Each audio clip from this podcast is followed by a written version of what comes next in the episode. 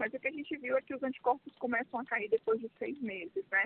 E para a população que é mais vulnerável, que é justamente essa que teve a prioridade da terceira dose, é justamente as pessoas onde esses anticorpos caem mais rápido, porque já tem uma deficiência imunológica inata, inclusive as pessoas mais velhas porque existe um processo que a gente chama de envelhecimento imunológico ou imunossenescência nas pessoas a partir de 50 anos de idade. Então, por isso que houve essa priorização de reforço nessa população que já tem imunidade baixa, como pacientes com quimioterapia, transplantados, é, nos pacientes mais velhos, né? E é, em populações de risco, como, por exemplo, pacientes com HIV.